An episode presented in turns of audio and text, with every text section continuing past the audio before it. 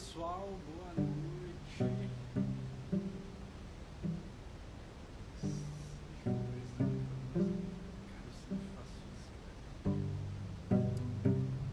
Boa noite, boa noite. Sempre faço isso. Tudo. Boa noite. Fala pessoal, Gilcimar, sempre presente, doutor Antônio. Oi Larissa, quanto tempo, que saudade. A Larissa, eu não vou perdoar a situação de que a Larissa já está morando aqui em Santa, quase ao mesmo tempo que eu, e, a gente nunca tomou nenhum café. Doutor Diogo, Tanajara, ô Tanajara, tá sumida hein mulher?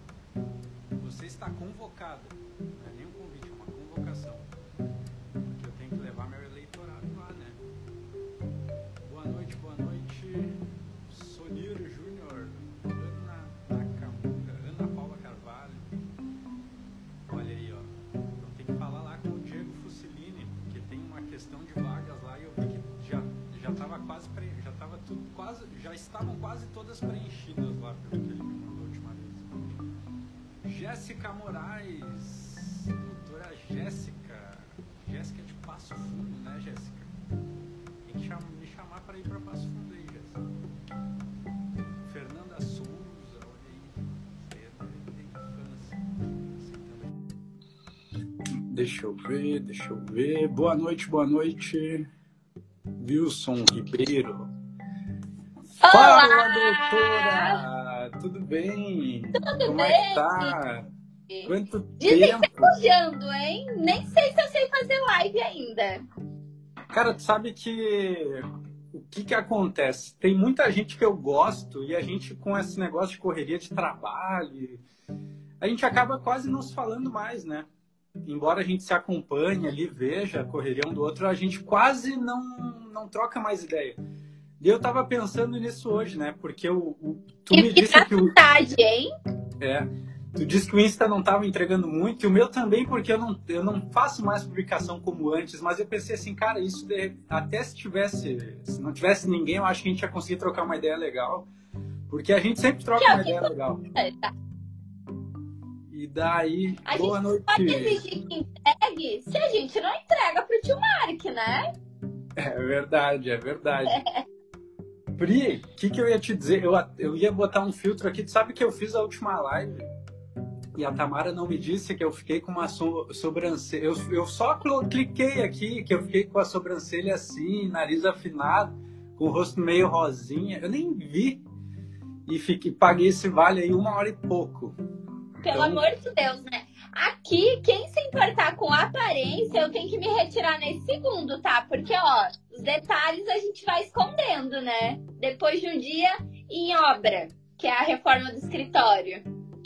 Gente, eu vou deixar. Bom, embora esse Insta. Eu vou deixar a Pri se apresentar para vocês. Embora, certamente, acredito que a maioria do pessoal deva te conhecer, porque tu, tu é uma pessoa bem ativa nas redes, né, Pri? Ah, Pelo menos eu acompanho. Eu, eu tô em falta, mas eu sinto muita saudade, principalmente porque é uma da- das lutas que eu compro, assim, e, e sou suspeita, é que o Instagram aproxima, a gente consegue compartilhar conhecimento, aprender. Então a gente tem aqui milhões de pessoas, e então quantas não podem agregar a nossa vida, tanto pessoal quanto profissional. Eu sou do litoral do Rio Grande do Sul, pertinho aí de onde vem também o nosso querido Jeitens. nos conhecemos no curso da escola e desde então já fizemos júris juntos. Essa também não é a primeira live, salvo engano, é Verdade. é no mínimo Eu acho que fez mais, a gente fez mais. É, porque daí teve em grupo também, né? É.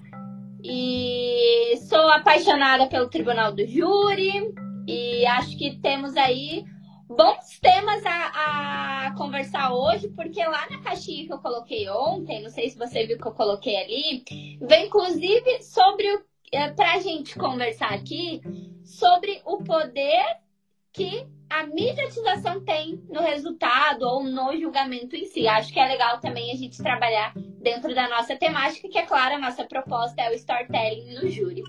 Então, sem me delongar muito em currículo, que eu nem sou muito adepta a isso, mas tenho sim alguns cursos em oratória, fiz o Dale Carnegie Curse, tenho alguns cursos uh, pela plataforma LX sobre oratória, escrita persuasiva, Harvard, Stanford, uh, alguns uh, mais mais assim uh, profundos, outros que eu foquei muito na, na oratória ou só na escrita. Então acho que a gente tem algo aí a, a compartilhar essa noite, mas não, não focar no currículo, mas sim, eu sou da prática, né? Eu sou do vida como ela é.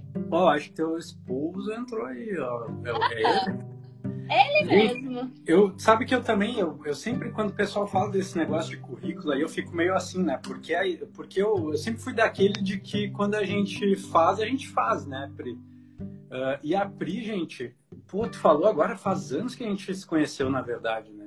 Faz um bom tempo. Muitos, meu amigo. A gente e começa a entregar a idade.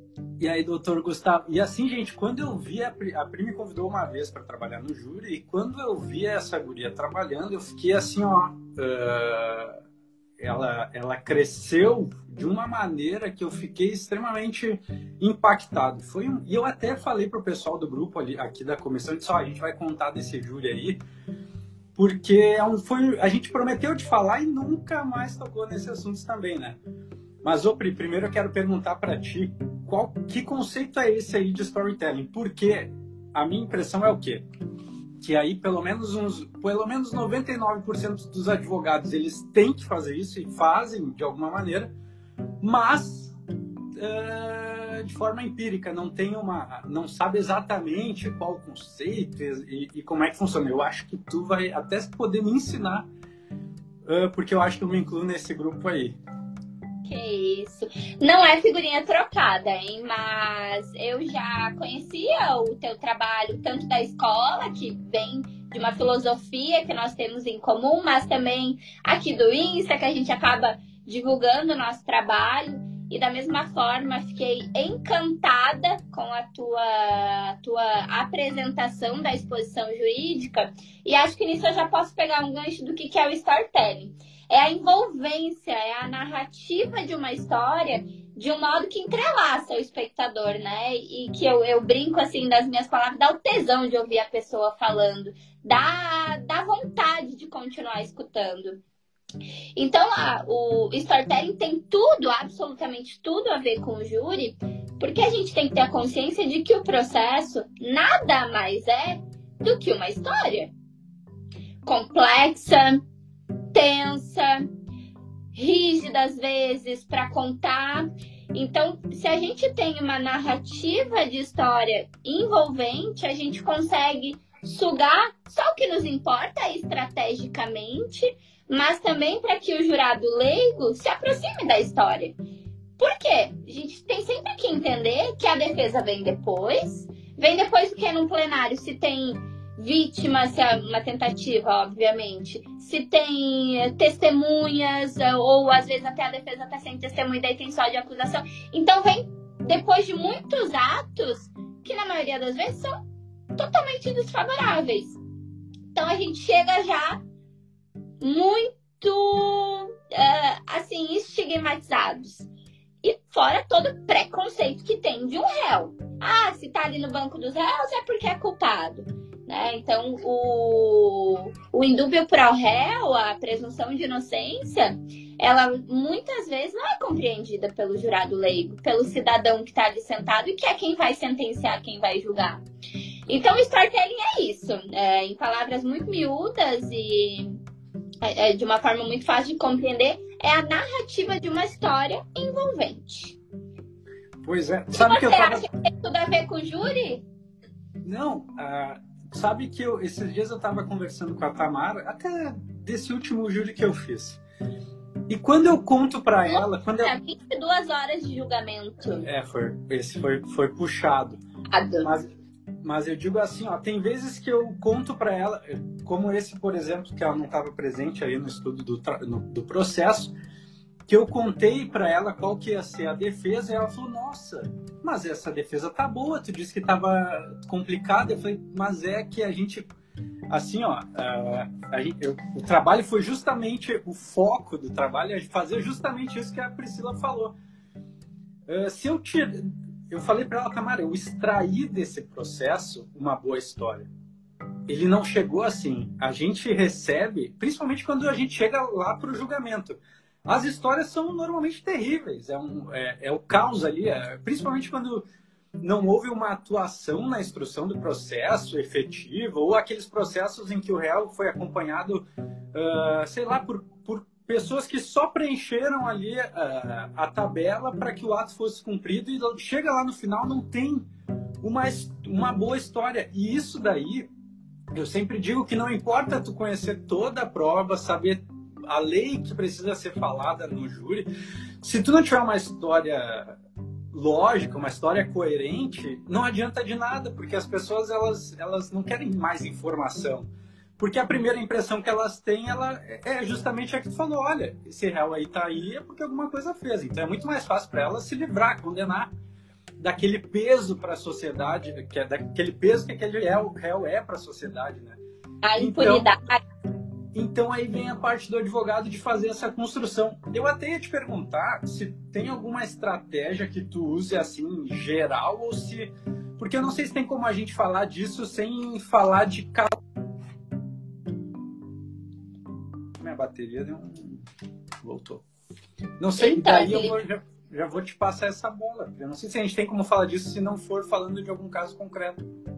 E acho que vem, vem muito a calhar, porque eh, talvez eh, explicar storytelling contando uma história fique até mais interessante. Uh, acho que com o passar do tempo, depois que a gente vai fazendo júris, ficando mais calejados, a gente começa a ter um roteiro próprio. Então, cada um tem um perfil, cada um tem um, um uma prévia de roteiro, eu sempre brinco. Até esses dias eu, eu fugi do meu cronograma próprio, porque eu, eu não iniciei com saudação. Entrei rasgando, quebrando a, a regra de oratória, mas tinha todo um sentido para minha tese, né? Mas assim. Não, mas a, tu, como é que tu fala eu... isso e, e, não vai falar o que aconteceu? Quero saber. Que, não, como vou assim? contar. Assim? Calma, essa é a história que eu vou contar. Mas eu acredito que todos nós, depois que a gente começa a ter ali uma dezena, uma, um número X de júris, a gente vai tendo um roteiro próprio, um, uma forma de apresentação. Então, a saudação, gente, a primeira vez que eu fiz a minha saudação, eu escrevi duas, três vezes, eu ensaiei várias vezes. Hoje em dia é igual, né? Eu mudo ali entre linhas, mas tem todo já um, um esqueleto pré-pronto, óbvio. A gente não chega com nenhum júri pronto, não existe isso. Por mais que o processo seja idêntico, a tese uh, técnica seja igual, nunca, é, nunca é, é o mesmo. Mas enfim, trocando assim. Uh, por cima eu tenho um roteiro, sim, mas o que a gente tem sempre que ter a noção?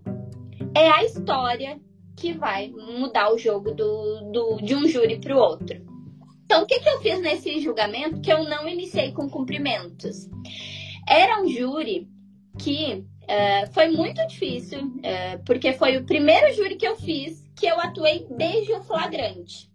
E foi um júri que a tese de legítima defesa ela era escancarada, mas ela era unânime todo mundo no processo dizia que o réu tinha uh, desferido os golpes para se defender a partir ali de uma ação da vítima. Que teve todo um contexto, que foi uh, explorado no processo, uma vítima agressiva, eles se davam bem, não teria razão alguma para o réu fazer aquilo. Só que eu fiz requerimento para oitiva de testemunhas no inquérito e o Ministério Público fez parecer é, pelo indeferimento. O juiz negou, aí acolheu o parecer do Ministério Público e não ouviu minhas testemunhas em sede policial. Queria resolver o processo desde o princípio. Mal sabia. Chegou no, chegou na audiência, o que aconteceu? Ministério Público, primeira pergunta, ou dentre as primeiras, por que, que a senhora não foi na delegacia falar isso, veio falar aqui só hoje? Me meti no depoimento. Doutor, eu quis ouvi-la, tá em tal evento, uh, sua manifestação, decisão, tal evento. Bom, por que, que eu tô contando isso? Era um júri que eu critiquei muito as autoridades.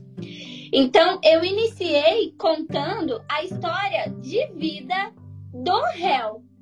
E ninguém entendeu nada. Eu comecei a ler uma carta que a mãe do réu tinha feito. Eu pedi para ela, faz uma carta que eu quero conhecer. Aí o menino, né, que eu não vou falar o nome, 20 anos. Ele só fez os 8 anos e foi preso. Eu quero conhecer ele a fundo. Mas fala assim, ó, onde ele estudou, cor preferida, o que, que ele gostava de fazer. Ela botou que ele gostava de andar de bicicleta, de pescar, de jogar bola. Enfim, fui a fundo na vida dele.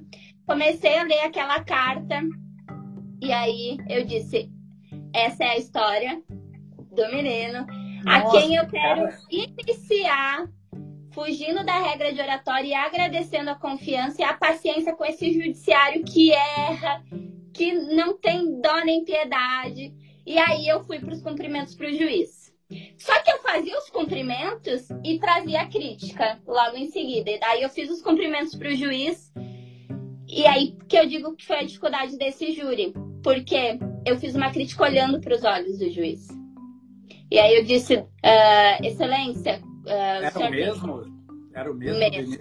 Sim, mesmo. Tem todo o meu respeito. É um juiz que que é, é, é, de trato fino, que nos acolhe aqui, né, em todas as sessões plenárias, enfim.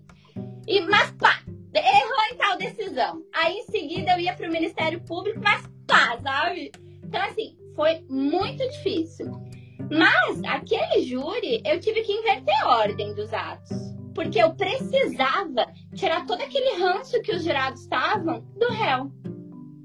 Cara, que... que era uma história desde o primeiro dia. Primeiro Poxa, dia. Eu cheguei a arrepiar, eu adorei demais. Foi lindo, foi muito legal, foi muito especial eu esse vou... júri, vai com certeza ficar na, na, minha história aí. Então, é muito isso. É, é, eu tenho um lema de vida, né? Que é fazer diferença fazendo diferente. Então, assim, ó, todo mundo espera que inicie com oratória, uh, de cumprimento, que inicie com cumprimento tu já quebra uma barreira. O jurado já vai ficar, opa, o que, que tá acontecendo? O que, que tá acontecendo? Ela não vai cumprimentar ninguém. Cara, que legal, velho. E aí, é... nossa, nós temos N histórias, né, Felipe? Tenho certeza que você tem várias também interessantíssimas para contar. Não, achei demais. Eu vou até, sério, eu achei demais tua ideia, porque assim, ó, a gente. E é engraçado que eu te ouço e a gente pensa muito parecido porque eu sempre penso justamente nisso, né? Em como quebrar o padrão. A gente tem que quebrar o padrão para trazer a atenção. E quando a gente quebra o padrão, traz a atenção, tem justamente que trazer alguma coisa interessante ou diferente, né? Para as pessoas pensarem, que que, como assim? O que, que o advogado está fazendo? O que que, que, que, que é isso, né? Porque até que jurados que já participaram do júri, eles esperam uma, ali uma ordem, eles já sabem mais ou menos o que vai acontecer. Só que é que eu digo, é uma atuação totalmente fora do padrão. E eu tenho convicção disso que não que o normal, a gente sabe o que é o normal. E isso já quebra. Eu vou te dizer que todo júri eu fico pensando justamente nisso, porque tem plenários que quando que nem tu falou, quando tu entrou, a, a sensação provavelmente que tu teve era que que, que existia uma carga muito negativa para cima do réu e precisava ser contada aquela história. E eu sempre fico pensando, pensando, cara, o que que. Eh, depois que eu organizo prova, depois que eu organizo a minha estratégia, eu penso, tá, e agora como é que a gente vai quebrar, o, como é que a gente vai trazer a atenção? Como é que a gente vai construir nesse sentido? E até eh, eu vou até entrar na história daquele júri que a gente prometeu, porque aquele júri era um júri era, era uma tentativa contra policiais Polícia. militares. E o contexto da denúncia era justamente o seguinte, de que o nosso assistente, nós... Meu Deus. Oi? Era horrível aquele processo. Cara, o, o cliente que a gente atendeu, ele estava sendo acusado de ter sido contratado, né, para ir até um presídio ajudar numa fuga de outro. Do sistema de, prisional. Do, de, do, sistema prisional. Só que nessa rota de fuga eles, existia uma barreira da polícia e onde houve troca de tiros e, e ali tanto ele quanto o outro acusado foram acusados da tentativa. Não lembro quantos policiais eram. Três. Eram três. E eu lembro que até o promotor do caso ele já havia sido Quatro. policial militar. Kelvin estava assistindo, então podemos é, ter, confirmar essa informação. Ele estava assistindo, ele lembra, imagina, cara, eu não lembrava que era tanto policial assim. Daí, e assim, ó, gente, para quem não está acostumado, quando você vai fazer a defesa de alguém que é acusado de tentar matar policiais, é complicado, é complicadíssimo, na verdade, porque o senso comum ele diz o quê? Que a polícia ela tá lá para nos, nos proteger. E se alguém atenta contra a polícia é porque que a pessoa ela é toda, ela deve ser eliminada da sociedade praticamente, né? Só que existia toda uma construção, é justamente a e, e outra, né? A construção ela surgiu no dia que a gente trabalhou, porque até então não existia a construção. Eu não sei se tu quer falar mais um, mais um. Eu vou deixar para tu falar, senão não falo. Não. Felipe, a tese do dia começou com a sua pessoa, então faço questão de ouvir. Então eu vou falar. Então, gente, a questão era a seguinte: existia esse. esse eu, eu não lembro, eu acho que ele não tinha antecedentes, né? Não, não tinha nada. E ele estava. E umas horas antes ele estava numa comemoração porque um candidato político tinha sido vencedor ou ele estava prestes a, a, uma, a, participar de uma eleição, mas enfim, era um rapaz que era conhecido, era uma cidade pequena e ele já e ele estava numa festa ali com o pessoal confraternizando. E a nossa versão foi de que ele recebeu um pedido de um conhecido para que ele desse uma carona para alguém que não conhecia muito bem a cidade. E ele, na inocência, ele foi até esse lugar e chegando lá, ele percebeu essa ação que era que estavam ajudando o outro lá a fugir do sistema prisional. E daí, qual, só que ele era o motorista e os policiais falaram que ele era o motorista. E nessa fuga, e, e o que que acontece? Eles foram pela estrada. Ele disse que quando ele enxergou a barreira policial, ele quis parar e a polícia ainda disse isso, que o carro, quando viu a barreira, deu uma reduzida. Mas a nossa tese foi de que o que estava com ele a, estava ameaçando ele dentro do carro e falou: Ó, oh, tu vai ou tu morre. Então, foi quando ele foi para cima dos policiais. Mas uh, a versão dos policiais ela caminhava nesse sentido, de que ele estava dirigindo e que era do lado do carona que haviam que houveram os disparos de arma de fogo. Então, o que que acontece? Os policiais falaram: olha, os dois estavam foragidos, os dois estavam em fuga, tentaram fugir e eles estavam juntos nessa. E a nossa versão, ela foi justamente de mostrar que a versão do acusado, do réu que a gente estava defendendo, ela era exatamente a versão que os policiais davam. A única diferença. Oi? Só que contada de quem estava dentro do carro. Exatamente. A única diferença é que os policiais não estavam mentindo quando acreditavam que, eles, que ele estava junto com o outro. Eles simplesmente estavam trazendo o que a percepção deles demonstrou, que qualquer um de nós acreditaria se visse aquela cena. Mas ele uh, tinha a versão de quem estava dentro do carro. E elas batiam muito. E realmente a única versão que não caminhava nesse sentido era do outro acusado, que, que disse que desmaiou, acordou, não viu o que aconteceu, não sabia de nada. E o engraçado, gente. Eu tive no último júri também, uma pessoa desmaiou. Ele desma... O outro acusado desmaiou, não sabia de nada. Foi ouvida em uh, sede policial, audiência de instrução, nunca tinha desmaiado. No júri desmaiou, mas tudo bem, fecha parênteses. O cara ainda ameaça o nosso cliente na cela, porque os dois estavam presos. Essa... E a gente E olha, e daí foi justamente isso. E houveram algumas questões muito interessantes que eu acho que a gente tem que falar, que uma é em relação ali a... Teve aquele episódio que a juíza disse que eu não ia fazer o júri. Uhum. Ah, o doutor não vai poder fazer o júri. Sim. Teve o agente policial A dizendo pena. pra gente ir de uma vez, porque ele tava. que ele não tinha o dia todo para ficar ali enquanto a gente conversava com o acusado. E teve a situação peculiar de ah, o Correio. Foi lá. ser defe- Correio estava sendo. Qual a da. Qual tu diz? a intimidação na cela. É verdade.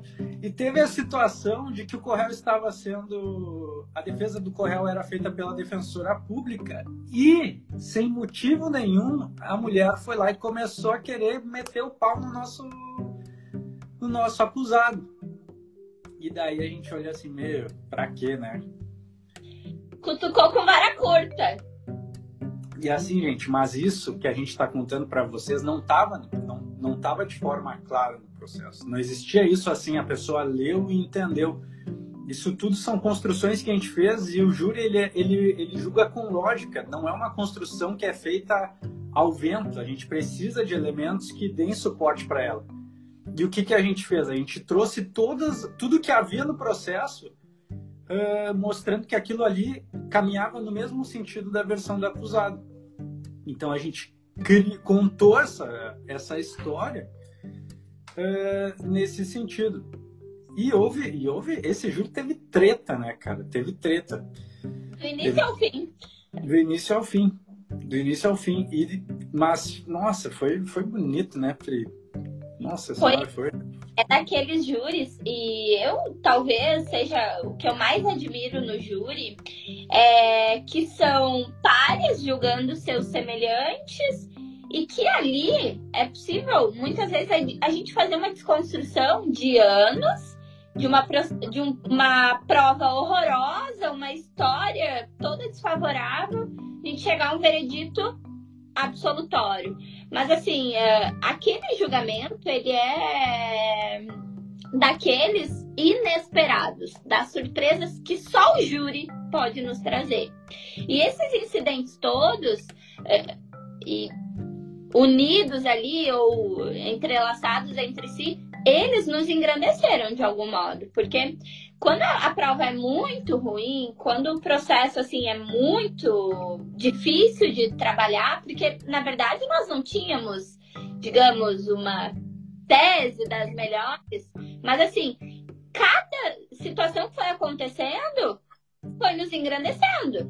E aí tudo fazia mais sentido. A intimidação na cela, o que que eh, correlacionou ao a versão do, do nosso assistido, que era o que ele estava dirigindo e tava o Correio do lado dele com uma arma, tipo assim, tu vai passar essa barreira. E aí o cara me intimida, assim, a metros do juiz, da juíza, né? Mas assim, aquilo que era completamente inesperado pra gente, o que que a gente fez? Com alguma experiência e bagagem nos, nos favoreceu a usar aquilo a favor, nos, nos deu ali um incidente que foi plenamente favorável. Por quê? Fez mais sentido ainda com a nossa tese. Quando que a gente ia botar no script da, da tese que o cara ia intimidar ele no dia do júri e a gente ia usar isso a favor? E lembro bem, Felipe, que tu falou isso de cantinho, né? Pra juíza, tu nem queria escancarar. E daí a, a outra defensora que veio e jogou aos quatro ventos isso. Que a gente Ela deixar muito afobada. tarde, né? Ela estava muito afobada e o promotor estava emocionado. O promotor, ele, como ele era policial militar, eu, lembra que ele, eu acho que ele leu um texto lá do juramento. Ah, E quando vê, o cara pede para autorização para mostrar o funcionamento da arma. Como é que funcionava uma Sim. arma. exato. Cara, assim, ó, nada a ver. E, e às vezes a gente É consegue. Tempo desnecessário. Olha ali. No que toca ao júri, nunca vi nenhuma absolução na comarca desde então. Cara, do Kelvin, tu é aí, de, tu é aí desse lugar que a gente tá falando agora? Eu nem vou citar a referência de, de E cidade. faz, E faz um tempo que a gente fez esse júri, né? 19? 19? Imagina, três anos, cara. E o promotor ele quis mostrar o funcionamento da arma e nessa hora a gente pensa assim, cara, uh, porque o júri, o que, que a gente tem no júri? A gente tem a palavra e tem o tempo. Exato. A gente tem a que palavra e tem o tempo. Então, quando eu vejo assim alguém que, eu, principalmente a, a, acusação, quando começa a, a, falar, falar totalmente fora, porque a gente em nenhum momento negou nada relacionado àquilo ali. Então foi algo bem, foi uma construção. E assim, gente, a gente falando assim pode até parecer, nossa, mas estava tudo caminhando porque porque vocês estão dizendo, mas, mas é porque a gente está contando. Eu até ia procurar a denúncia, porque se a gente lê a denúncia, o que, que, que, que acontece quando a gente lê a denúncia, quando a gente recebe um cara? A gente olha assim, putz, normalmente é só, é só tragédia, é só caos, e normalmente, eu não sei se por estratégia acusatória, normalmente as motivações vêm, vêm modo que pareça que é muito pior do que realmente é. Uh, então isso tudo faz parte dessa construção. Sabe que o último júri que eu fiz aqui no, lá no Rio Grande do Sul, uh, eu estava pensando assim, como é que eu vou... Porque lá, nessa comarca, até foi em Alvorada, o promotor, ele é bastante... Ele, eu, eu, ele é um promotor inteligente e ele faz todo aquele discurso, né, de... É, aquele que a gente conhece, o MP, toda essa justiça, não sei o quê, e daí os réus eram de acusados que eles já haviam sido condenados juntos por outro homicídio. Então tu já pensa, né, que ele tinha um prato cheio. Mas existiam muitos elementos ali obscuros naquela, naquela acusação e eu pensava, cara, como é que eu vou trazer a atenção dos jurados? E eu lembro que na denúncia, e é engraçado que muitos fazem a denúncia e esquecem às vezes que ela existe, né? Começam a fazer uma acusação como, como se fosse. Uh, como se houvesse uma liberdade para acusar qualquer coisa. Não é sempre que acontece, mas muitas, mas muitas vezes eles saem do que do que está proposto por eles mesmos, né? E havia uma versão que falava que o réu era um elemento que estava na bicicleta ali próximo da vítima, que, que chegaram, chegou uma pessoa que perguntou ali algumas informações quando vê, começou a alvejar a vítima. Só que ele nunca mais no processo todo falou disso. E daí, eu, e daí a gente começou, o júri, eu comecei falando, ah, o que o promotor não quer falar é do carinha da bicicleta. E ele faz todo sentido. Tipo assim, eu quis trazer uma, algo que parecia não ter sentido nenhum.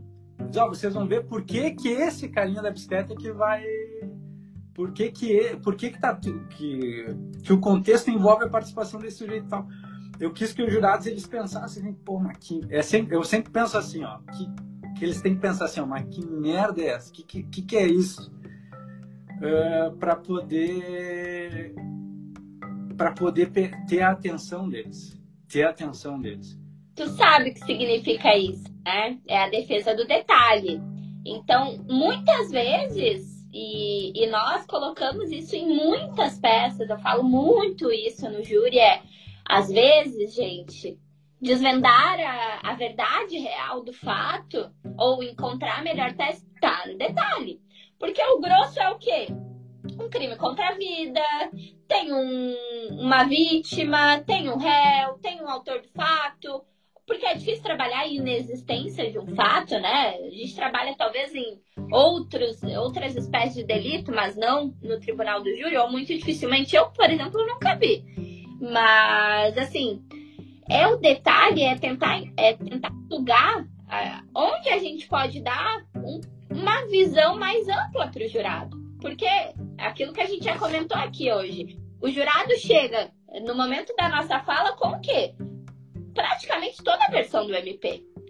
Depoimento da vítima tentada, depoimento das testemunhas que não vão estar tá ali uh, querendo agradar o réu. Quando o réu consegue ali um álibi ou consegue uma testemunha abonatória. Claro, tô falando assim, processos uh, que a gente mais vê tramitando pelo, pelo, pelas sessões plenárias. Claro que tem processos que são mais técnicos, de, uh, por exemplo, discussões dolo eventual e culpa, seja ela consciente, inconsciente. Assim, isso é um mundo à parte no júri, né? Porque o que, que a gente tem, assim, de, de estatística? Envolve tráfico, envolve feminicídio, envolve é, situações muito fáticas. E aí você comentou algo antes que eu acho muito interessante, que é o jurado, gente, não é bobo. O jurado quer lógica. Foi-se tempos passados em que se convencia muito com a emoção. Gritaria. E...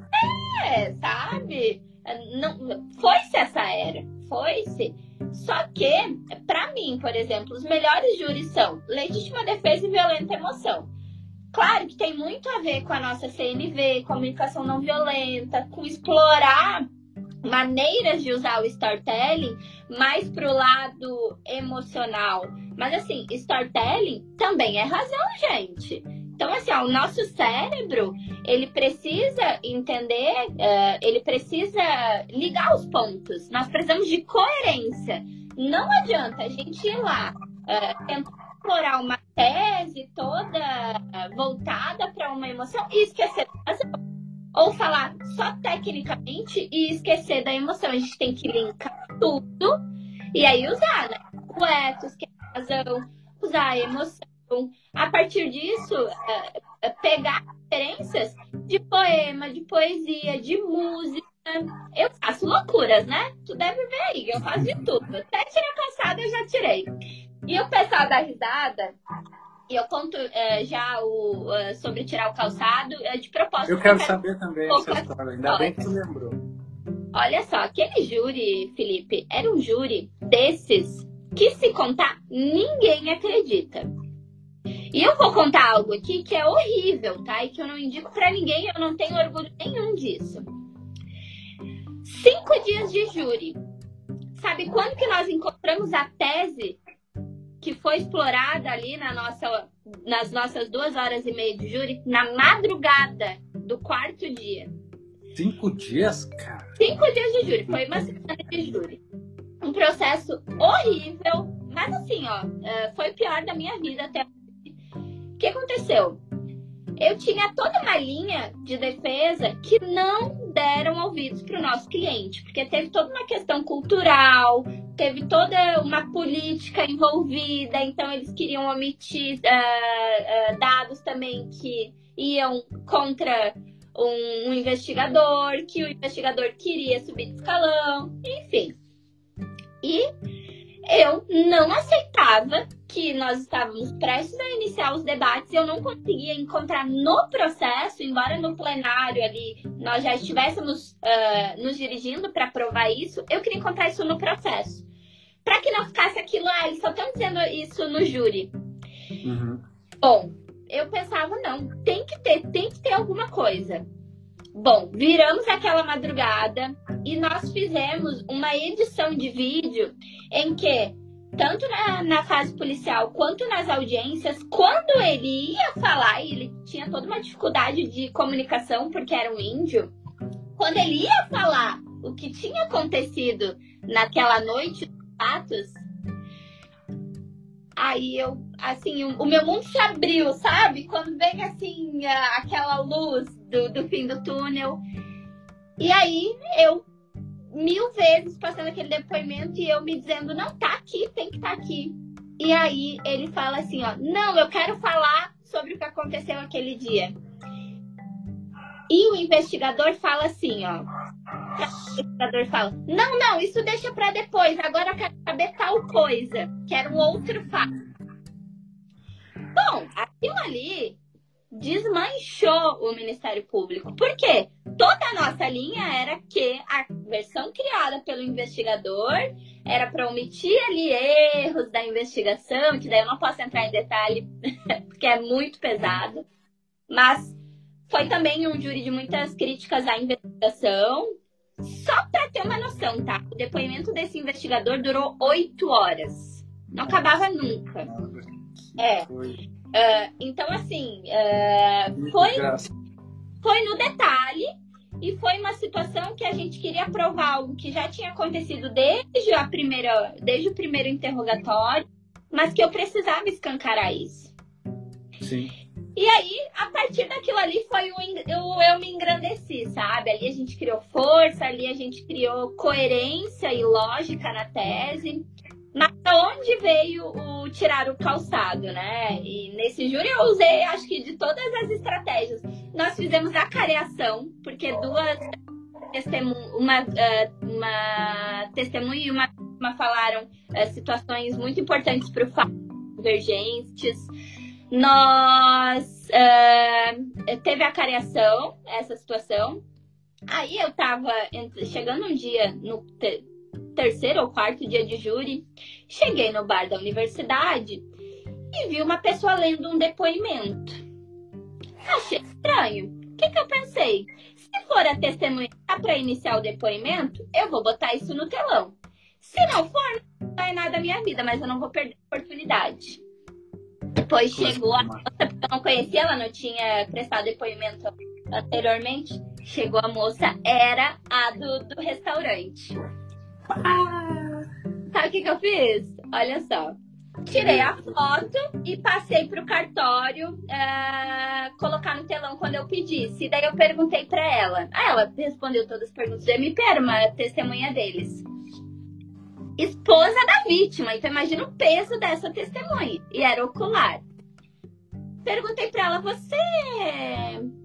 A, o que você contou hoje foi o que você lembra ou você precisou ler alguma coisa? Não, contei só o que eu lembro. Você veio direto aqui ou você passou ali no, no bar? Acho que ela falou até que passou no bar ou foi direto, enfim. Daí eu botei no telão e disse: É você?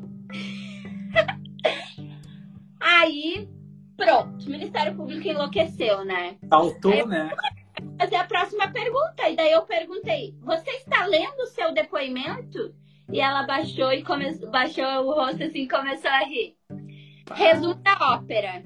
Juíza suspendeu a sessão. No quinto dia? No quarto, eu acho. Alguma coisa Meu assim. Meu Deus do céu. Que legal. Um júri que teve de tudo, de tudo. E aí, quando nós voltamos, né? O que que. Eu vou, aí eu tinha que retomar as perguntas, né? Aí o promotor disse, ah, doutora, uh, agora não pode ler depoimento. Deu, doutor, não estou criticando o ato dela ler o depoimento. Eu queria saber se ela estava lendo depoimento, mas agora a senhora acabou de me confirmar que ela estava lendo. Enfim, uh, nesse júri também, o, o nosso réu começou o interrogatório dele muito mal. Mas muito mal. O que, que aconteceu? Ele tomou remédio, ele estava muito nervoso. Era um júri que teve muita repercussão. E, e aí ele tomou remédio e ele estava assim, desconexo. Então ele tinha que falar a verdade, ele chegava a falar algumas coisas assim que fugia, porque aquela sede de, de olha, eu preciso resgatar a minha liberdade, eu preciso resolver esse processo logo. Todo aquele fardo que ele tinha Pressão, imagina a pressão também, né? Pressão total, total mesmo. E aí, olha só o que, que aconteceu. Ele estava com a arma em punho, ele deu um tiro para dispersar uh, os rapazes que estavam vindo contra ele. E ele já tinha prestado um depoimento nesse sentido. Ele não foi me dizer no júri que ele não estava com arma. Puta que Tamanha a... o efeito da. O que, que eu fiz? Eu vendo que aquilo tava fugindo total do controle. Doutor, ele só vai responder agora a partir. A partir de agora, ele só vai responder a defesa. O Ministério ficou louco. Mas sabe por quê? Pra variar, Porque... né? quando eu vi eles mexendo no notebook, eles estavam indo colocar no telão o depoimento dele em juízo para perguntar se ele estava mentindo no júri ou ele tinha mentido na, na audiência. Aí a juíza suspendeu a sessão, porque a gente já estava, sei lá, quase uma hora de, de interrogatório. Aí eu sentei na frente dele e disse: Só a verdade, se não sai daqui agora. Eu quero só a verdade. A verdade. E eu começava a me impor pra, pra cima dele, sabe? E eu dizia: Tu tava com arma, não tava? Pra ele entender que ele precisava falar, sabe? Ele tá, ó, rapaz. Bom, me alonguei aqui para agora então contar o que, que foi a história de tirar calçado. Já adiantei que eram índios. Então, fiz toda uma construção de pensamento de que eles não deveriam estar sendo julgados pelas, pelas leis dos brancos, porque a, a comunicação era muito difícil, tanto que eles chegavam a falar algumas coisas que a gente entendia completamente errado. E daí, nisso, claro, né, que eu emendei ali com alguns erros do, do interrogatório dele, para tentar justificar. E aí, eu confesso que já estava com dor no pé também, me aproveitei um pouco disso. e é instinto, né, Felipe? Eu acho que, que é, quando a gente está em estado de júri, eu me baixo no estado de júri assim, que eu sou outra pessoa. Então, no dia a dia, você vai me ver falando gíria, palavrão. Não sou a mesma pessoa. Mas lá é um, um estado total, assim, é uma entrega absurda. E esse é um outro júri que foi uma narrativa muito interessante. Primeiro porque era cultural, porque tiveram vários incidentes.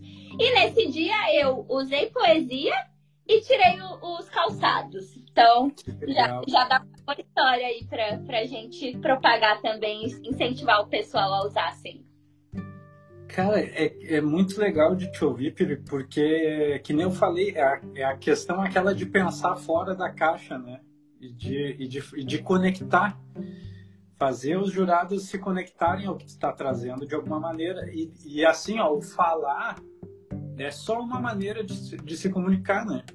Eles visualizarem, eles sentirem a tua tese, reforça ela de uma maneira muito, muito grande. Toda vez que a gente tem a possibilidade, e aí eu acho que está a maior, a maior, não, eu não digo dificuldade, mas uh, um dos maiores trabalhos que a gente tem de, de fazer, tá, como é que eu faço eles sabem estarem comigo nessa? Como é que eu faço eles sentirem? Como é que eu faço eles. E aí eu te confesso que tem vezes que. Olha, que eu não durmo pensando nisso, sabe? Não durmo. E, e... Mas outra coisa que tu disse também que é, que é muito foda é justamente isso, cara, na hora te vem questões que tu nem tinha cogitado antes, mas que na hora. E essa, mas... e aí, é, o júri, ele nunca, a gente nunca vai com ele 100% pronto, né? Muito dele, ele, ele se constrói lá. E também tem muito a questão do nosso sentimento em relação ao plenário, né? Do nosso sentimento em relação aos jurados, ao acusador ali, ao juiz, a tudo, tudo envolve.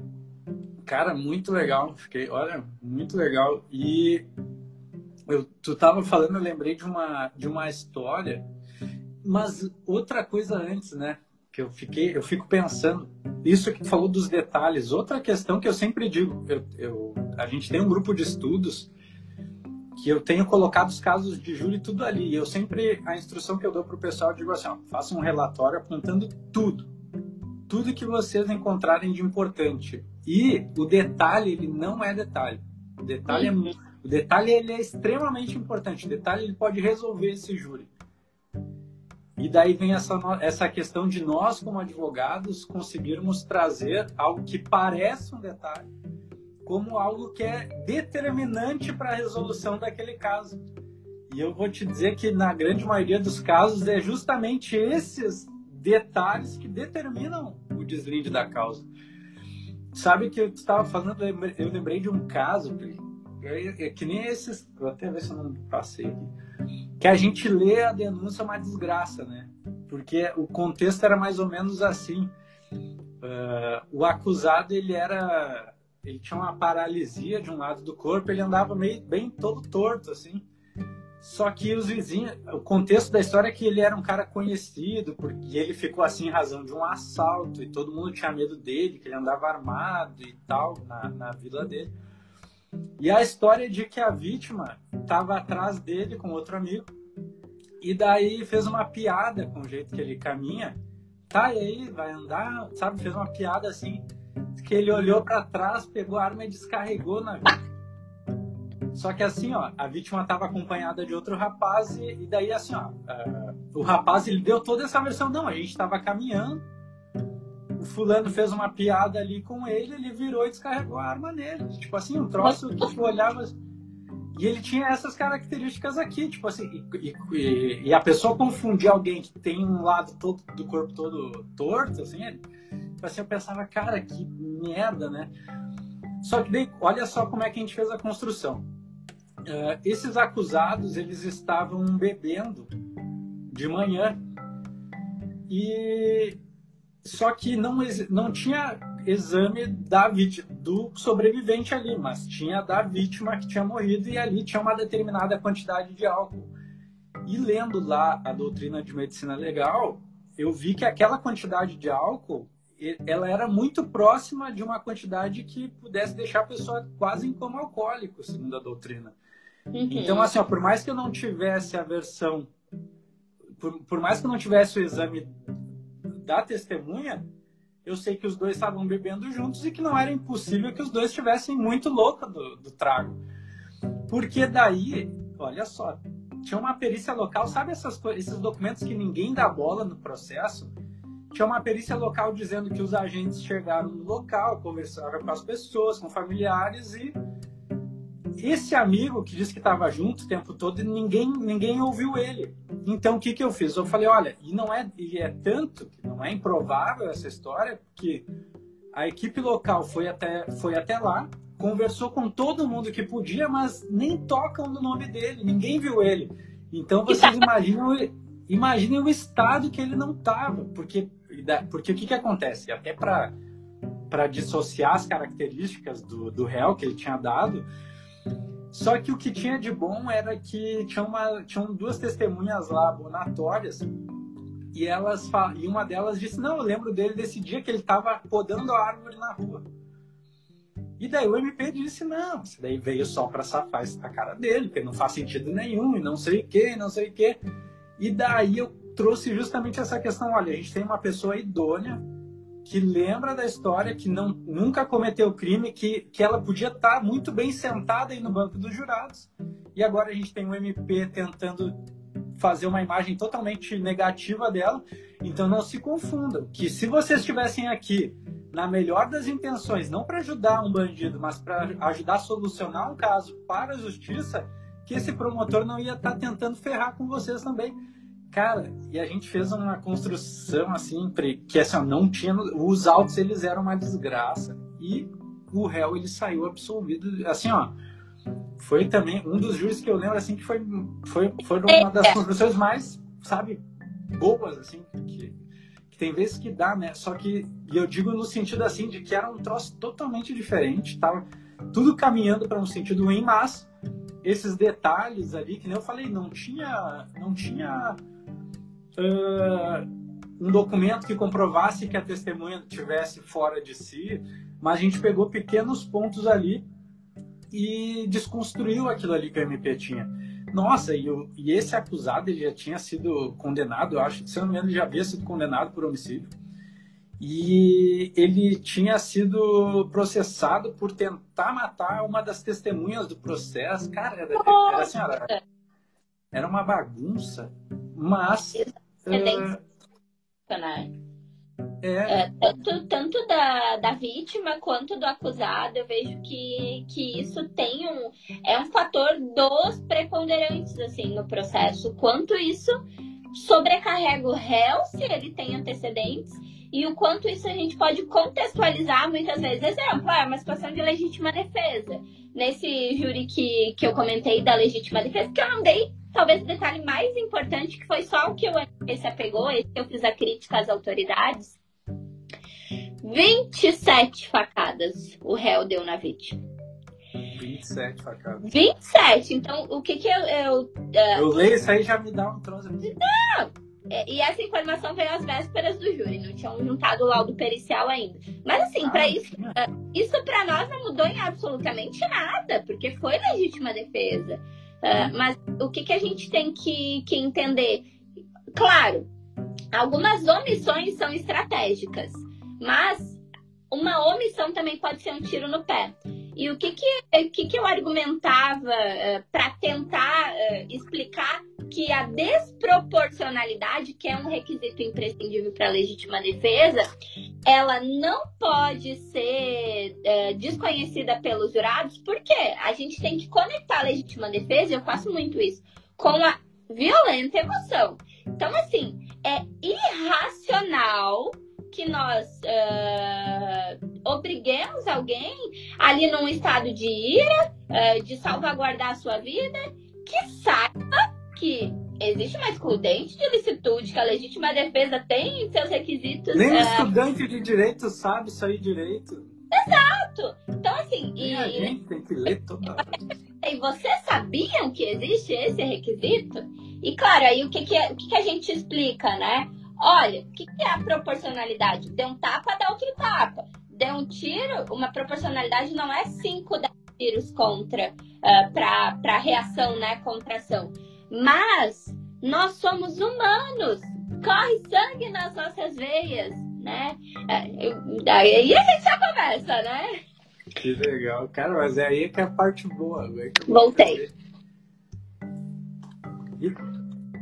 Mas assim, eu fiz todo um emaranhado da prova do processo, uma perícia uh, incontestável, que é, olha, nós temos 27 lesões.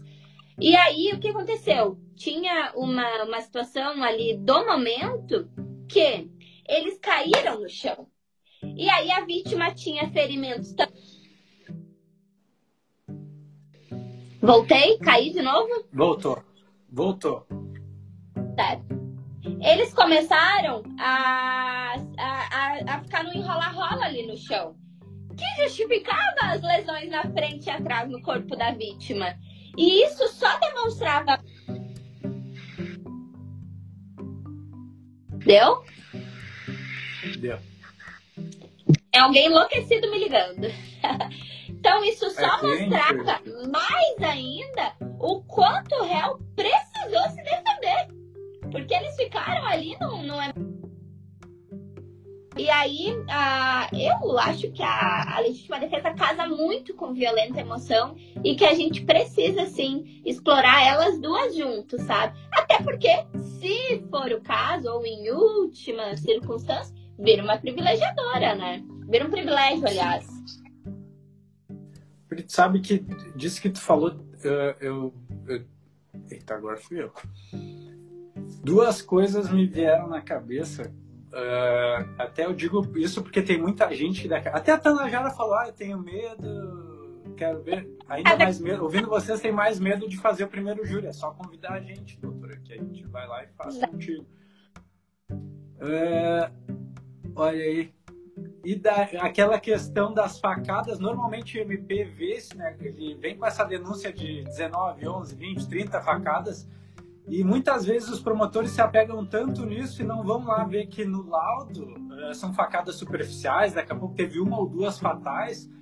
Então, eu vi muito, eu acho que na maioria das vezes que eu trabalhei com facadas, se não todas, eu fui para um júri em que o promotor estava crente que aquilo ali era o suficiente para uma condenação e não fez um estudo adequado onde a gente conseguiu demonstrar, olha, por mais que se tenha trazido essa situação, na verdade não é assim não.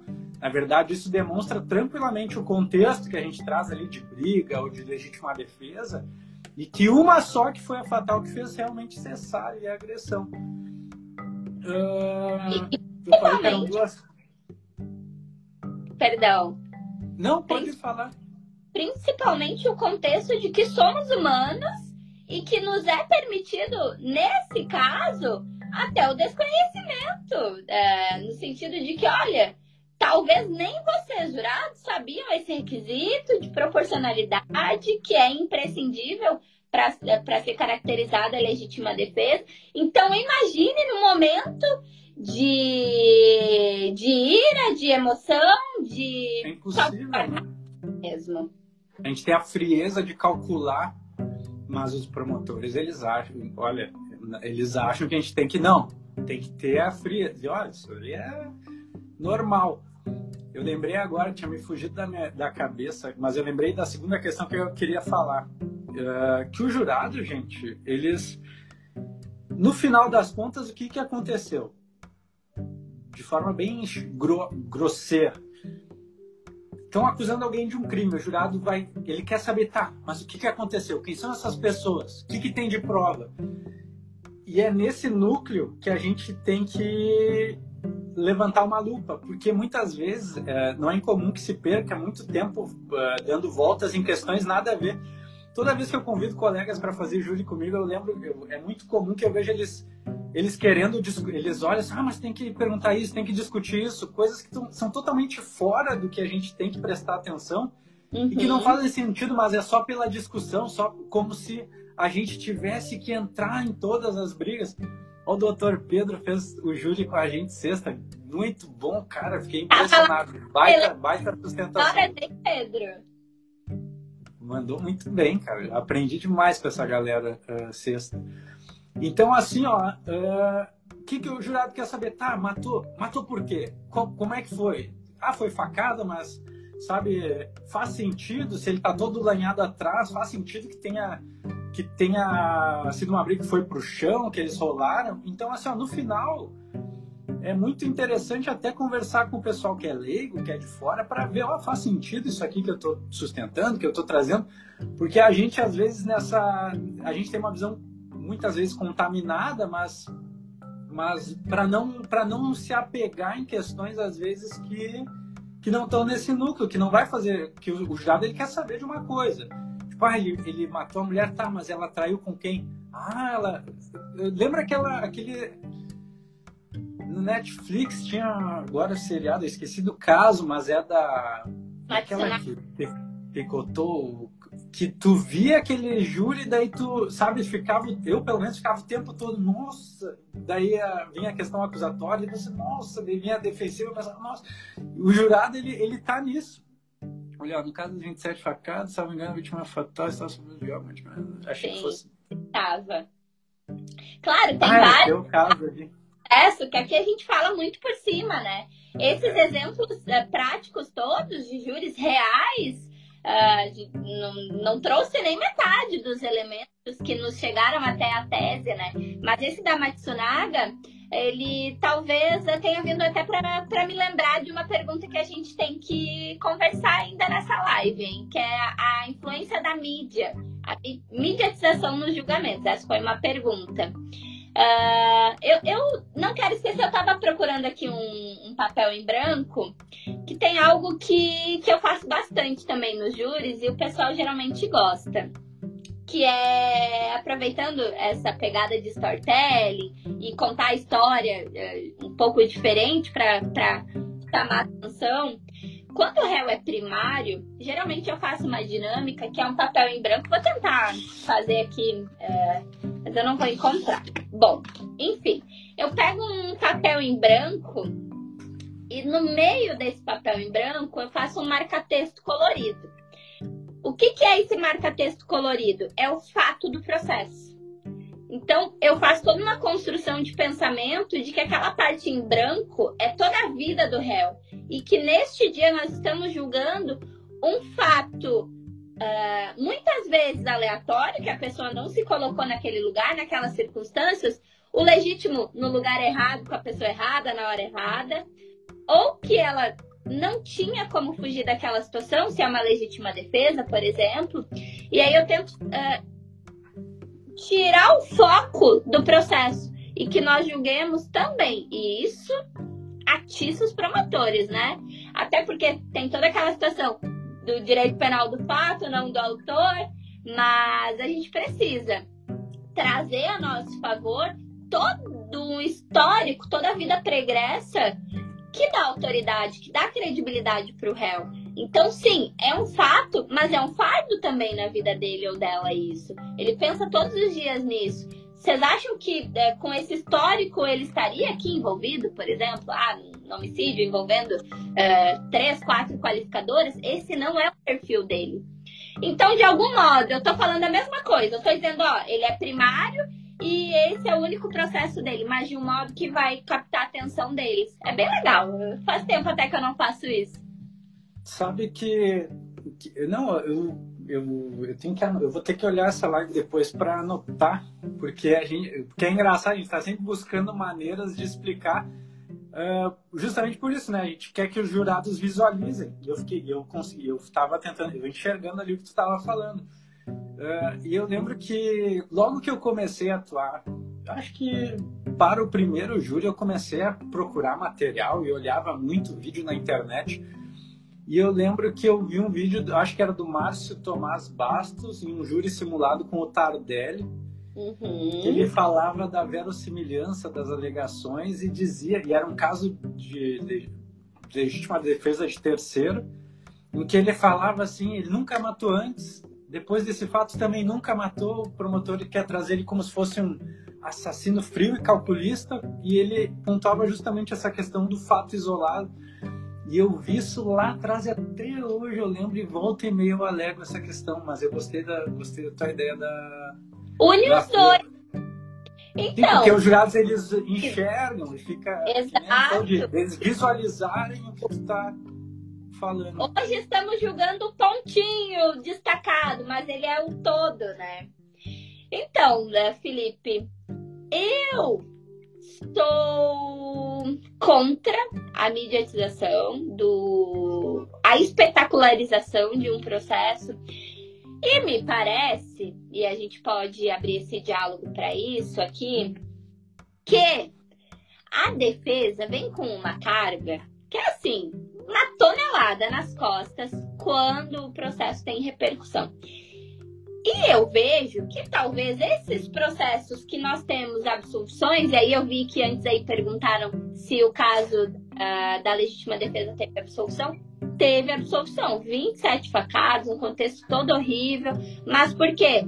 A tese toda estava delineada para isso.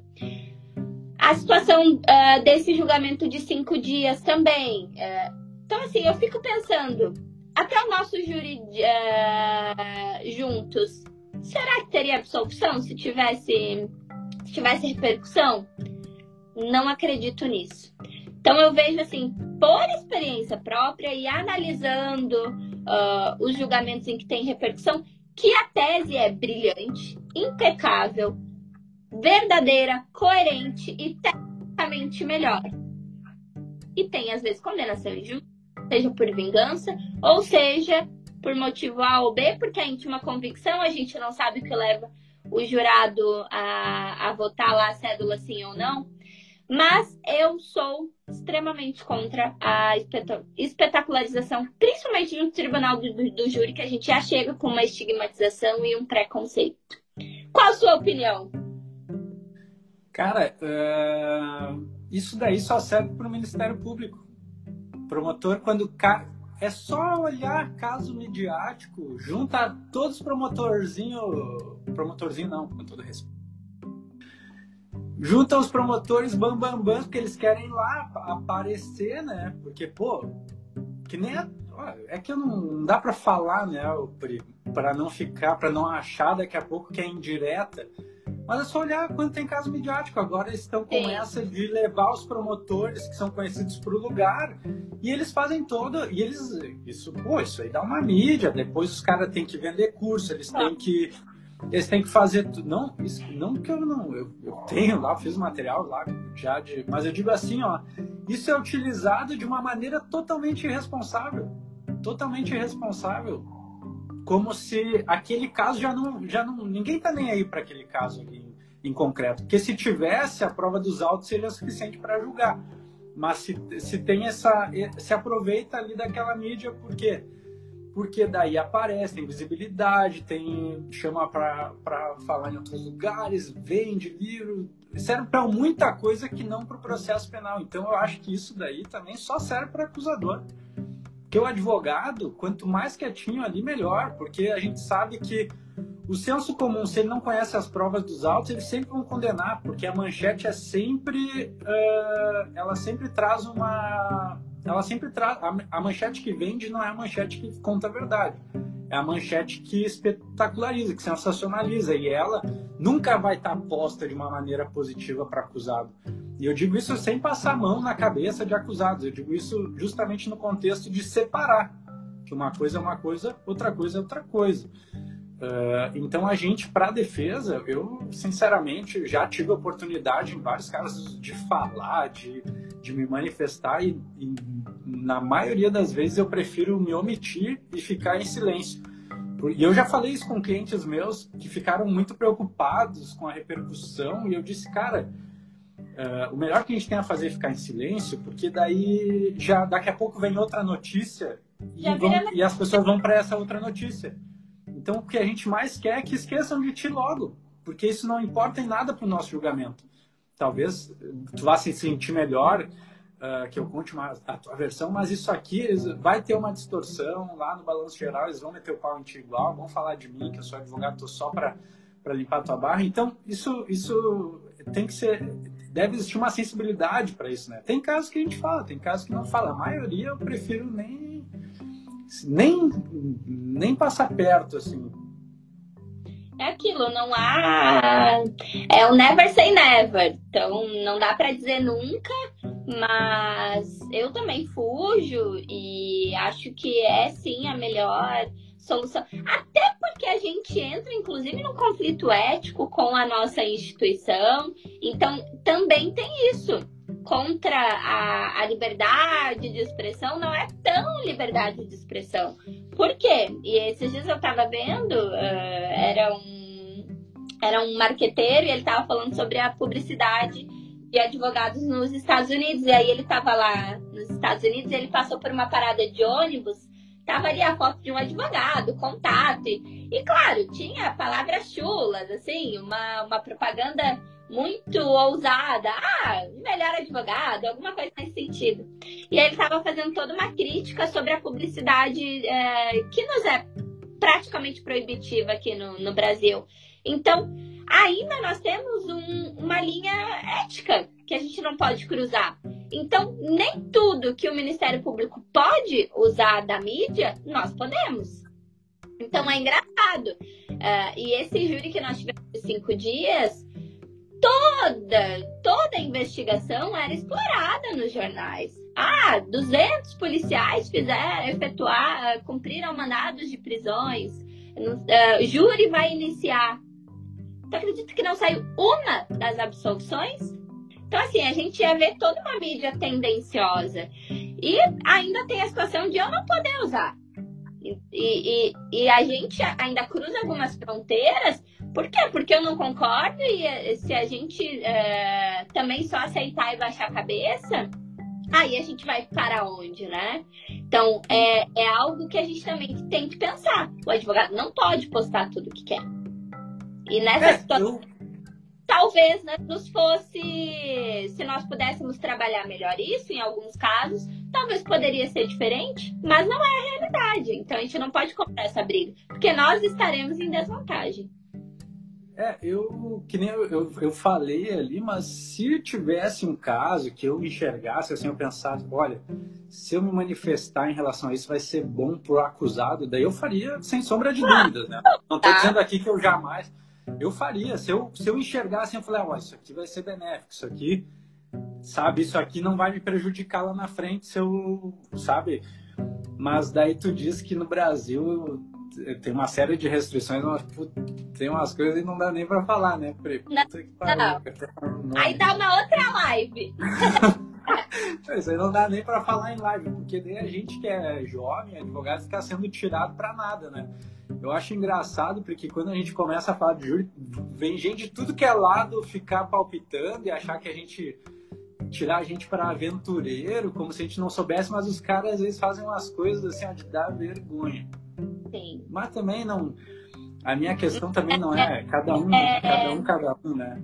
É muito é, complicado também a questão da, da crítica e aquilo de crítica construtiva é algo que a gente é, tem que, tem que analisar também.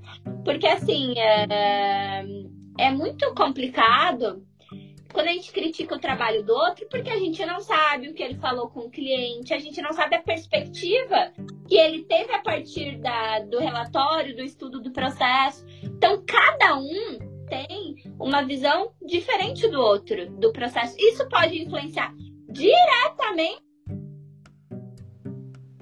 Uh, eu sempre uh, converso com, a, com as minhas colegas, olha, tu lê o processo, eu leio o processo, tu faz teu relatório, eu meu e vamos sentar e conversar.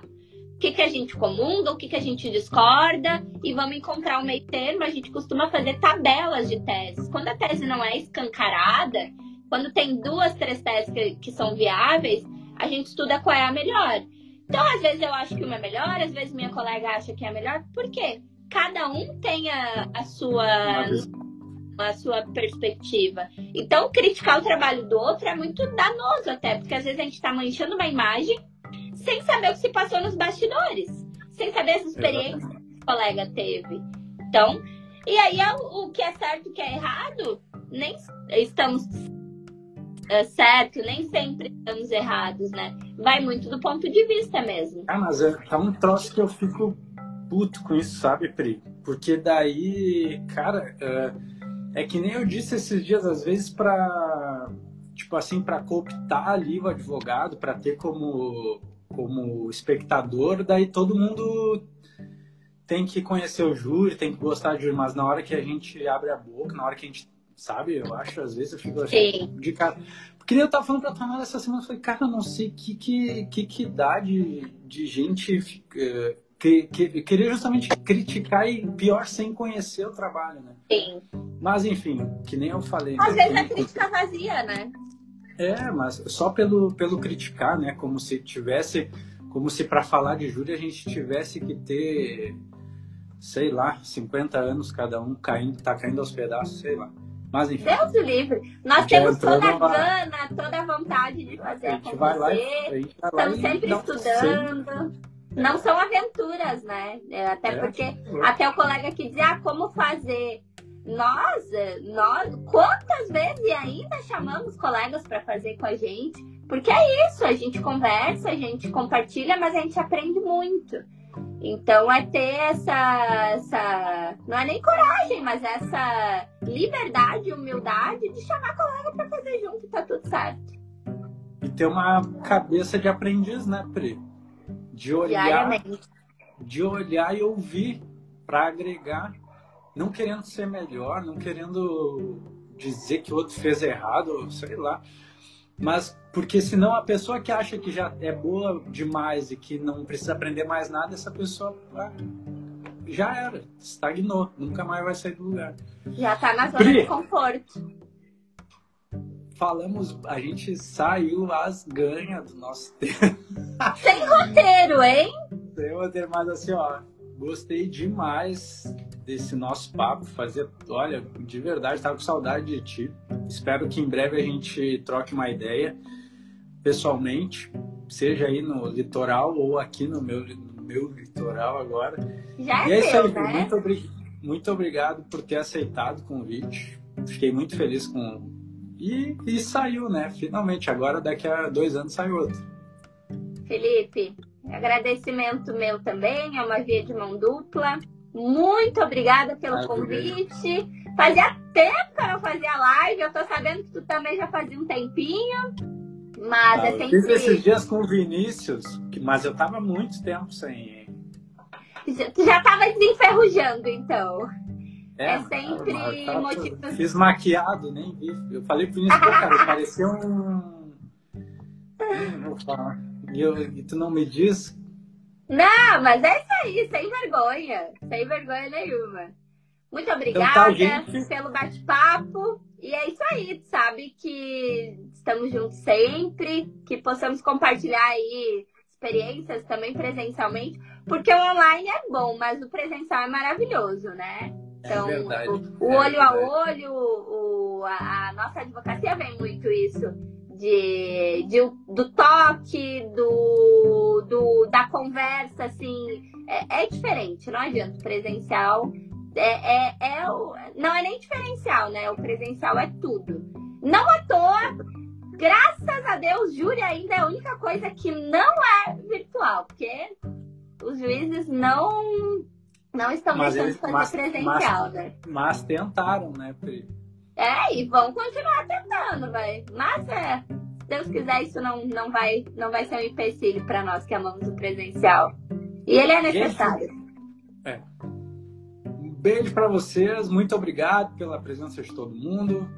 Espero que tenham uh, absorvido, algo que seja útil aí para a vida e profissão de vocês. E é isso aí. Um beijão. Tchau, gente. Boa noite. Até. Manda um beijo pro Igor. Pode deixar. Até. até mais. Tchau, tchau. Tchau.